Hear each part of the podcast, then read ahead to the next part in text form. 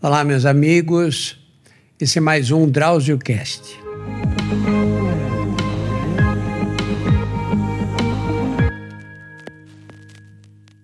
E vai tratar de um assunto muito especial. Na vida moderna, trouxe muitas vantagens, especialmente trouxe muito conforto para a gente. Mas, em compensação, ela criou outros problemas. Um dos mais graves desses problemas qual é? É a possibilidade de você ganhar sua vida sentado no escritório. Hoje nós passamos grande parte do tempo de trabalho sentados. E quando a gente vai para casa, fica sentado também. Outros nem saem de casa, porque ficam sentados fazendo o trabalho, o trabalho em casa mesmo. É, a vida sedentária é uma das principais causas de que trazem prejuízos graves para a saúde. A Organização Mundial da Saúde calcula que neste século XXI vão morrer tantas pessoas por causa do sedentarismo ou por consequências do sedentarismo como aquelas que vão morrer pelo cigarro. O cálculo é que o cigarro vai matar no século XXI, no total, cerca de 800 milhões de pessoas pelo mundo inteiro. Então, você, por aí dá para ter uma ideia do impacto do sedentarismo.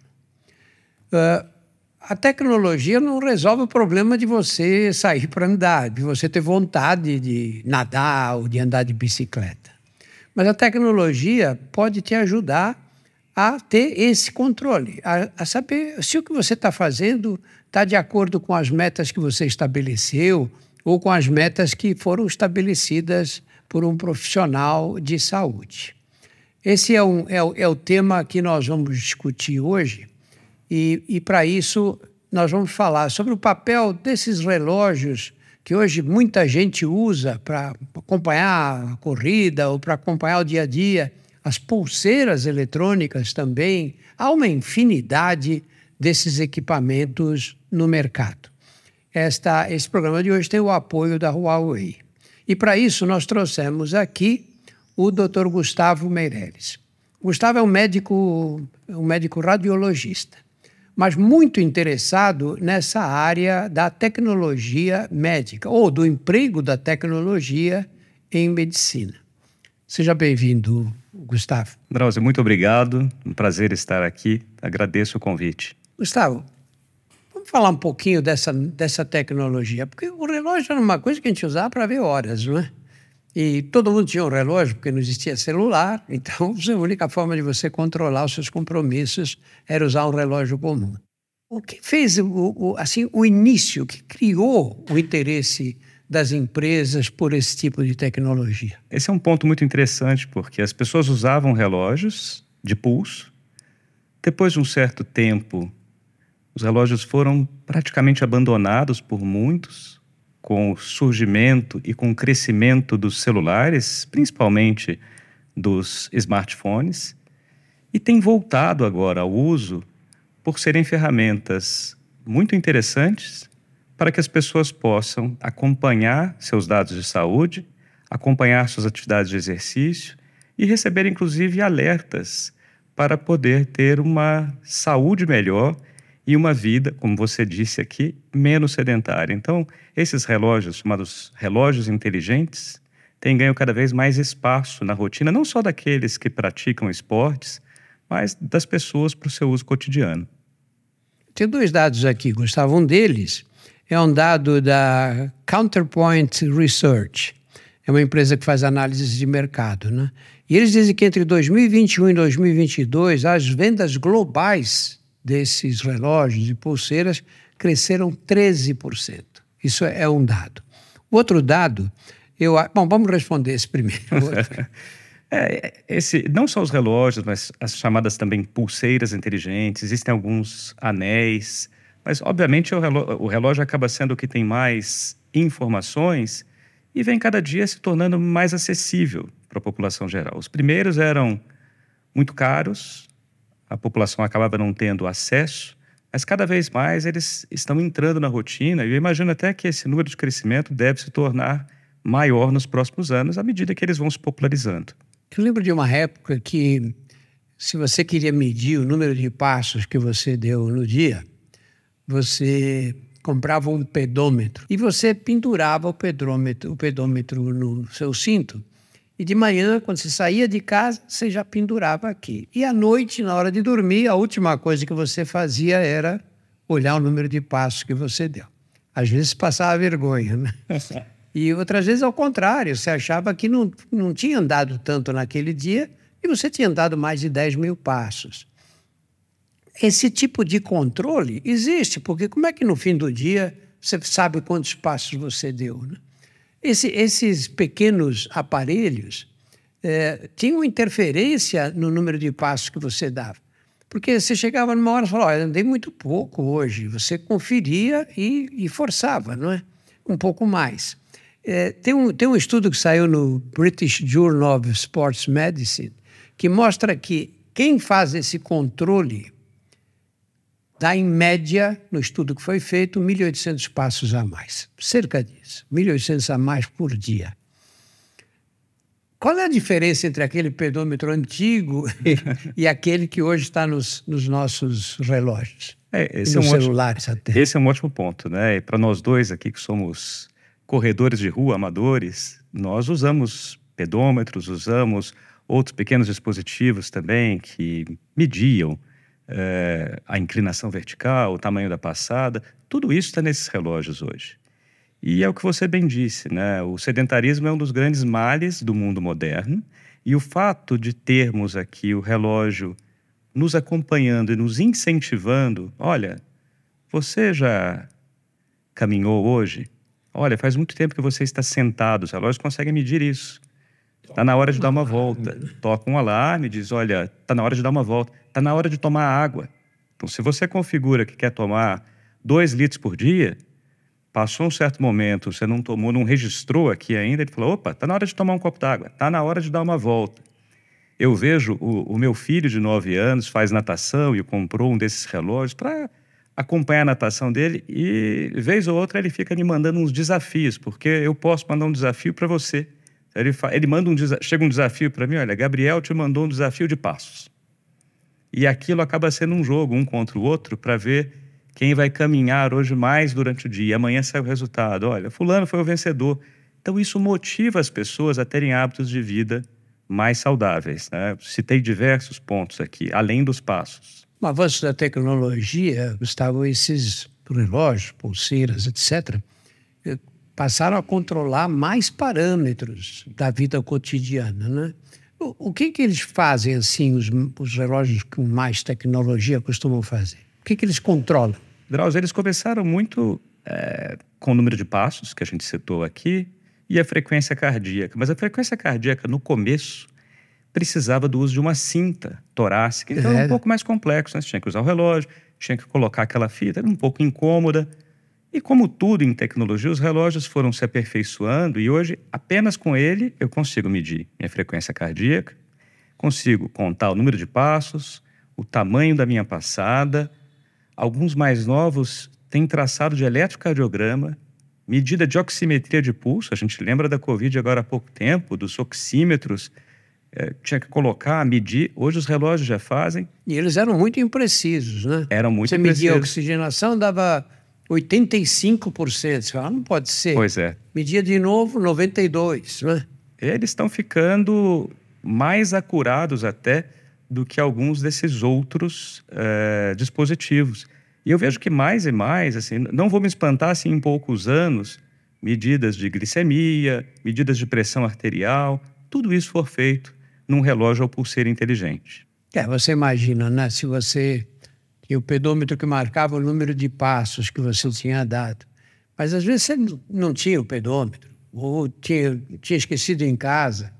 É, esse tipo de tecnologia não tem choro, né? Você colocou o relógio ou a pulseira e vai o dia tá, todo. você está medindo. Digo até mais do que isso, né? Muita gente começou a dormir com os relógios. Eu tenho até um pouco de dificuldade, eu acabo tirando na hora de dormir, mas muita gente dorme com os relógios e eles fazem traçados do sono. Então, no outro dia, você acorda de manhã, ele te dá um resumo do seu sono, como foi, e te dá uma nota. Ó, seu sono foi bom, foi médio, foi ruim. você dormiu tantas horas de sono REM, tantas horas de sono não REM, isso te restaurou, não restaurou. Então, as pessoas começam, né, nesse caminho de hoje também, que é paciente estar no centro, as pessoas ficam cada vez mais cientes da sua saúde. Quero te fazer duas perguntas. Que, que tipo de sensor ele usa para dizer se você teve o sono, sono REM, que é aquele sono mais profundo, né? é a parte do sono que a gente sonha, né? E, e, ele acontece episodicamente, são vários surtos de sono REM durante a noite. Né?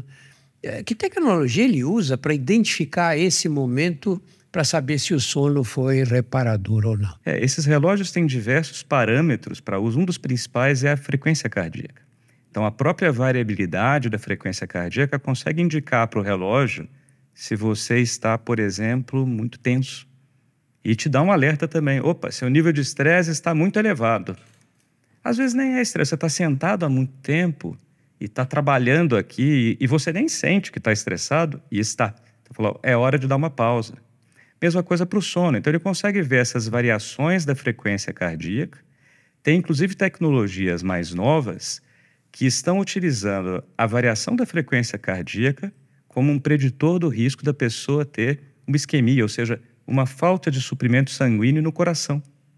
Porque quando está faltando sangue no coração, ele começa a ter que trabalhar mais e aumenta a frequência cardíaca. Ela aumenta, volta. Então, essa variação muito exagerada vai dar também um sinal de alerta e o relógio vai dizer: opa, está na hora de fazer um eletrocardiograma, de fazer um teste ergométrico. Então, algo que um tempo atrás era impossível de imaginar, hoje nas nossas casas, no dia a dia, a gente vai ter aqui no nosso pulso. É, eu tenho conhecido que tinha várias, teve vários, vários episódios de arritmia cardíaca. Né? O coração vem num ritmo, de repente muda esse ritmo. E ele dormia com, com, com o relógio no pulso. E durante a noite tocou um alarme no relógio. Ele estava entrando no processo de fibrilação auricular, que é uma arritmia que faz o coração bater completamente descompassado. E esse tipo de problema pode formar coágulos dentro do coração que podem ser é, mandados para o cérebro, etc. Quer dizer, como é que o relógio consegue acompanhar o ritmo cardíaco? É tudo por alteração do pulso. Alteração da frequência cardíaca. E você sabe um outro ponto interessante, né? A gente, bem, as pessoas estão vivendo cada vez mais e muitas dessas pessoas às vezes estão vivendo sozinhas. Então, esses relógios hoje conseguem também avaliar risco de quedas ou até mesmo episódio de quedas. Você configura no relógio para ele enviar um alerta. Geralmente o celular da pessoa está ali por perto, ela está em casa. Então, se a pessoa teve uma queda ou tem um risco de queda, eu posso configurar para enviar um alerta para o filho dela ou para a filha. Então, aquela pessoa não está mais sozinha, né? Tem alguém ali que pode monitorar a sua saúde mesmo estando à distância. Até há pouco tempo, a gente se preocupava com o sono quando tinha noites mal dormidas. Né? Então, você hoje deitou, dormiu, acordou três horas da manhã, levou muito tempo para pegar no sono outra vez. Ou cheio de preocupações, você deitava, ficava rolando na cama, não dormia. A gente sabia que isso tinha repercussões imediatas. Né? Uma noite mal dormida, no dia seguinte, você tem dificuldades para tocar o, o, o dia inteiro, não é? trabalho, né, nas atividades normais. Aquele cansaço, aquela coisa desagradável que dá. Hoje nós sabemos que estas consequências imediatas são parte das consequências que as noites mal dormidas, dormidas podem ter, não é? Exatamente. Eu acho que nós subestimamos durante muitos anos, Drauzio, a importância das boas noites de sono. E não só para nós adultos, mas as crianças precisam dormir, os adolescentes precisam dormir um bom tempo para que tenham um bom amadurecimento e desenvolvimento cerebral. Tem até em alguns países uma rediscussão sobre o horário de início das aulas. Talvez nós devêssemos começar as escolas para as nossas crianças mais tarde, para que possam dormir melhor e ter um aprendizado também mais satisfatório. Agora, para todos, um sono de qualidade tem muita relevância na prevenção de alguns problemas de saúde. Então, já está comprovado também por diversas pesquisas que quem dorme mal tem maior risco para hipertensão arterial, tem maior prevalência de obesidade, de ansiedade. Então, o sono de boa qualidade é cada vez mais importante para que tenhamos uma boa saúde. Muitas vezes você tem alterações do sono que você dorme e não percebe. Por exemplo, a apneia do sono, né? que é aquele sono. A apneia do sono aparece quando a pessoa tem uma obstrução nas vias aéreas superiores, ela vai respirando, respirando, de repente perde o fôlego, mas ela não acorda, né? Em geral, quem faz o diagnóstico é quem dorme com, com ela, né? Pois é. Ou com ele. E o, o fato de você ter essa monitorização pode ajudar, né? Muito. Eu posso chegar no meu médico, pego o meu relógio, vou lá e diz, olha aqui, analisa os dados que ele que ele está mostrando. Pode, eu te digo até mais. Você nem vai precisar levar o relógio para ele. Você pode. Esses relógios se conectam com aplicativos no celular, no computador, e você pode encaminhar um resumo do seu sono, um resumo da sua frequência cardíaca, gráficos de frequência cardíaca, mandar para quem você desejar, para o seu médico, para o seu nutricionista, fisioterapeuta, para que eles possam avaliar. Tem diversas variáveis, né? A gente citou algumas aqui, tem o consumo de oxigênio, tem essa variabilidade da frequência cardíaca, diversas outras que podem ajudar na avaliação e no cuidado à saúde. Olha, eu corro. E aí, quando eu termino de correr, eu vou, aliás, vou estar controlando. No começo eu evitava correr de relógio por isso, para não ficar enlouquecido. Já tem que ser. Eu perdi um segundo nessa volta, não né? entrar na paranoia. E hoje não aprendi a conviver com, com a tecnologia. Mas me dá dados importantes, me dá a distância que eu corri, que é bastante confi confiável. Ele me dá o passo em que eu, em que eu corri. Vai dizer exatamente quanto eu estou fazendo é, naque, de velocidade naquele, naquele período. E o mais, acho que o, o, mais importante de tudo, me dá o número de calorias que eu gastei. É confiável isso? Ele, ele sabe a minha altura, o meu peso, para dizer quantas calorias. Você cadastra a sua altura, cadastra o seu peso. E o ponto interessante do relógio, eu também sou corredor de rua, então gosto de usar. E para aqueles que gostam de ouvir música durante a corrida, pode relaxar ou pode fazer com que a corrida passe até mais rápido, né? Essa sensação. Os relógios hoje já têm, né? muitos deles, música embutida, então você pode ouvir música durante a corrida, pode acompanhar, olha como é que está o seu ritmo.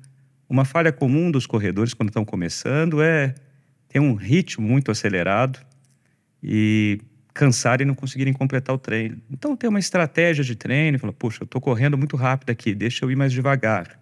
E o relógio te dá não só as calorias, como no final da corrida, a redução da sua frequência cardíaca pós-corrida, é, mostrando também que você teve uma boa ou má qualidade de recuperação e aí também te ajuda a tomar outras medidas de saúde. E o fato de saber quantas calorias você gastou ali pode te dar uma orientação. Às vezes pode ser ruim, né? Porque às vezes você pode falar, olha, eu gastei duas mil, então agora eu posso comer bastante. Tem só que tomar cuidado para isso, mas ajuda bem, né? E acho que, como a gente falou aqui dos passos, as pessoas gostam de fatores motivacionais. Olha, eu dei 10 mil passos hoje. Olha, acabei de gastar mil calorias para poder fazer mais esportes ainda depois e continuar se exercitando. É, esse, esses lembretes que o relógio traz são muito importantes, né? Ninguém prestava atenção nisso. Quanto tempo eu estou sentado agora? É bom? Qual é o problema de você ficar sentado muito tempo sem se mexer? Olha, hoje a gente está numa sociedade, como você citou aqui no início, né? cada vez mais sedentária. As pessoas estão com. têm diversas facilidades. Então, eu vou pedir comida em casa, peço pelo celular eu vou conversar com alguém. Às vezes a pessoa está na sala do lado, em vez de levantar e ir lá conversar, manda uma mensagem pelo celular também. E vai passando o dia ali sem fazer exercício físico, numa posição de completo sedentarismo. Né? Então, sabemos que o sedentarismo está associado a diversas doenças, ao maior risco de obesidade. E nisso acho muito importante os relógios nos mandarem esses lembretes. Eu deixo só um, um recado também que é nem ao céu nem à terra, né? Os lembretes demais também podem gerar ansiedade. Então, se toda hora que alguém me manda um e-mail, apito o meu relógio, isso vai, na verdade, me deixar mais ansioso. Né? Acho que tem que saber, como toda ferramenta de tecnologia, saber utilizar. Tem que saber como administrar. Não é? Exatamente. Isso, isso acontece, isso tem uma utilidade muito importante nas pessoas mais velhas, porque a rotina você sabe qual é. Né? A pessoa vai no cardiologista, ele dá um medicamento para o coração. Mas ela tem diabetes também. Aí vai no endocrinologista, no clínico geral, que dá mais dois ou três medicamentos para controlar o diabetes. Aí ela está meio chateada, vai no, no outro médico que receita um, um antidepressivo. No final, você tem aí gente tomando 15, 20 comprimidos por dia. Né?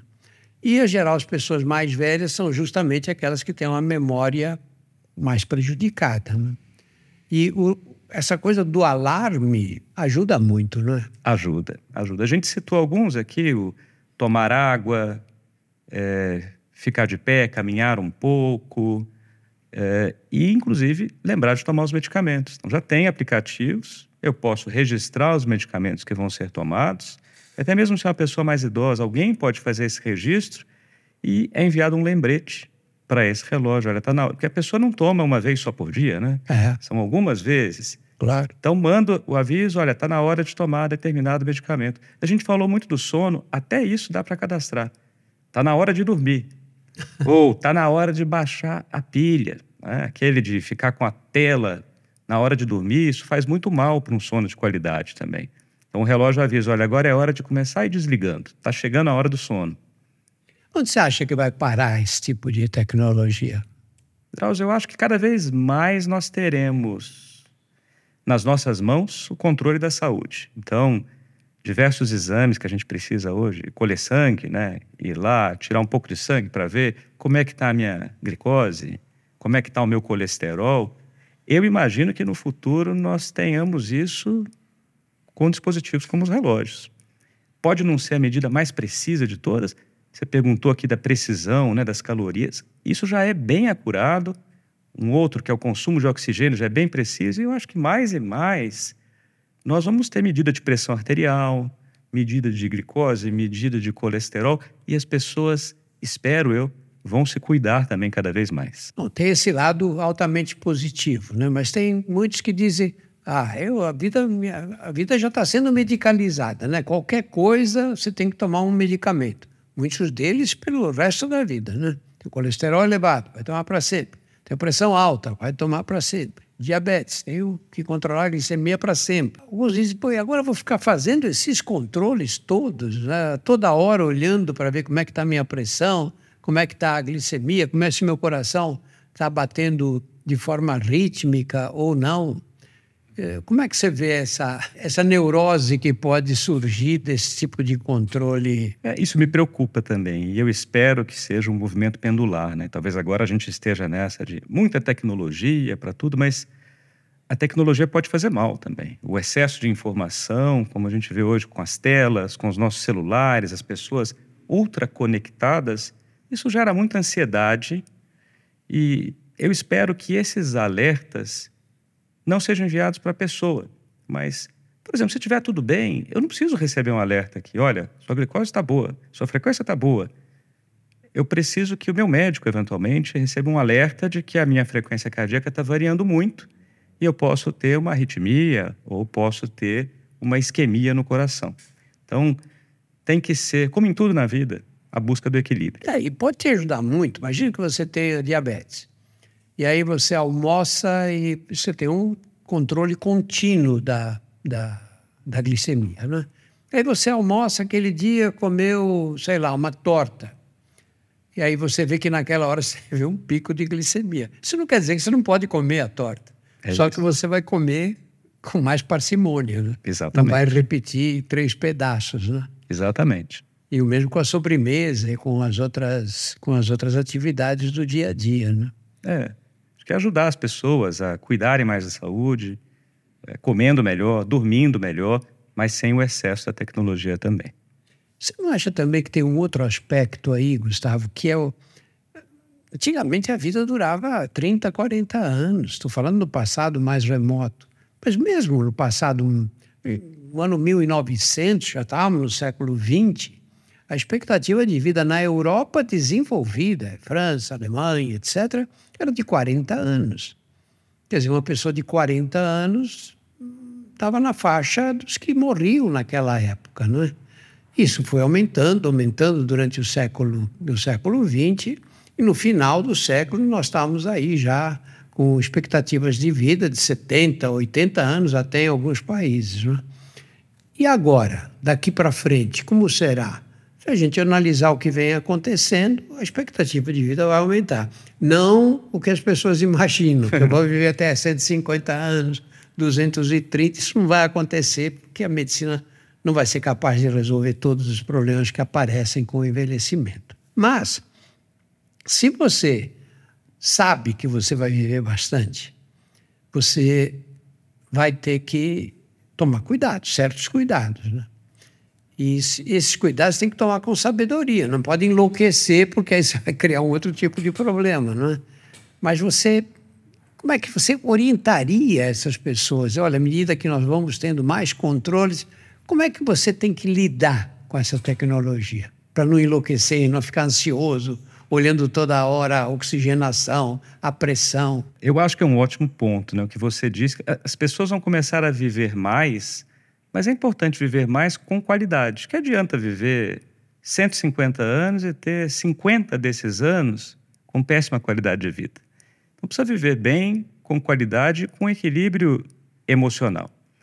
E o que eu estava dizendo antes, né? a tecnologia pode nos ajudar muito, mas se tiver esse excesso de controle e o tempo todo a gente ter que olhar para uma tela, o tempo todo receber um aviso, isso for gerando ansiedade, a gente vai viver com má qualidade. Então, é usar a tecnologia para o nosso bem, é poder ter aqui uma aliada para evitar o sedentarismo, para bebermos mais água, ter um sono melhor e ter uma qualidade de vida melhor. Encontrar esse equilíbrio entre uma boa vida, como nós tínhamos antes, mas sem a tecnologia, e agora os auxílios da tecnologia para melhorar a nossa saúde. E aí eu vou poder sair com meus amigos, tomar uma cerveja, e se eu começar a exagerar, o relógio vai poder me avisar, falar, olha, você está entrando num nível perigoso de alcoolismo. Eu imagino que sim, já tem inclusive outros dispositivos hoje que, assim como tem o bafômetro, já tem algumas indústrias colocando isso nos veículos. Então, olha, você vai ligar o carro, opa, antes de ligar tem que soprar aqui. E não consegue ligar o carro se tiver bebido álcool. Então, acho que é um ponto também que acho que muita gente vai ficar tentando desligar, né? Mas peraí, deixa eu, deixa eu desligar aqui esse cara chato que está me incomodando. Mas é de novo aqui o equilíbrio, né?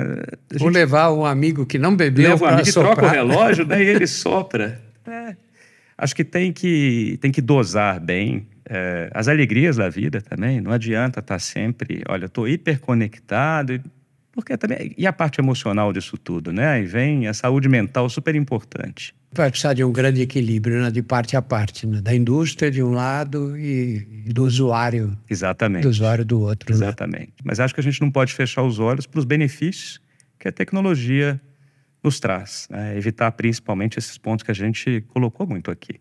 O sedentarismo, a má alimentação, é, o sono de má qualidade. E para isso a gente tem os relógios nos auxiliando. E essa interatividade vai ficar cada vez mais intensa? Não?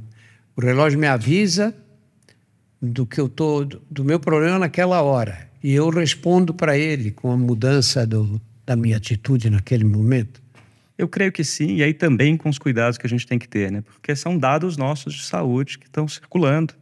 E são dados sensíveis, né? Eu não, eu não quero que isso vaze, por exemplo, e que todo mundo saiba como é que está a minha frequência cardíaca, quanto que eu fiz de atividade, o quanto não fiz. Então, é preciso cuidado também e uma proteção a esses dados. Isso existe já? Isso existe, né? Nós temos aqui no Brasil mesmo a LGPD, que é a Lei Geral de Proteção de Dados, que foi muito bem feita exatamente para proteger os dados individuais dos brasileiros, e é um ponto que é extremamente importante. Então, é saber usar, saber usar os dados e, saber que os nossos dados de saúde são informações muito sensíveis e informações que nos pertencem. Pessoais, né? Exatamente. Gustavo, muito obrigado. Obrigado você, Drauzio. Olha, vamos lembrar que esses dispositivos eletrônicos ajudam a gente a controlar os principais parâmetros eh, de, de saúde. Mas eles não servem para fazer diagnósticos. Eles vão depender de uma interpretação de um profissional, de um médico, para poder saber o significado daquilo e, e de que forma o, os, esses problemas podem ser encaminhados. Né? Eles não foram feitos para fazer diagnósticos. Esse Drausiocast é, mais, é, um, é um dos mais de 100 que nós temos nos principais agregadores e no YouTube. Vejam também o Porquê Dói, o Saúde Sem Tabu e o Outras Histórias. Muito obrigado pela atenção.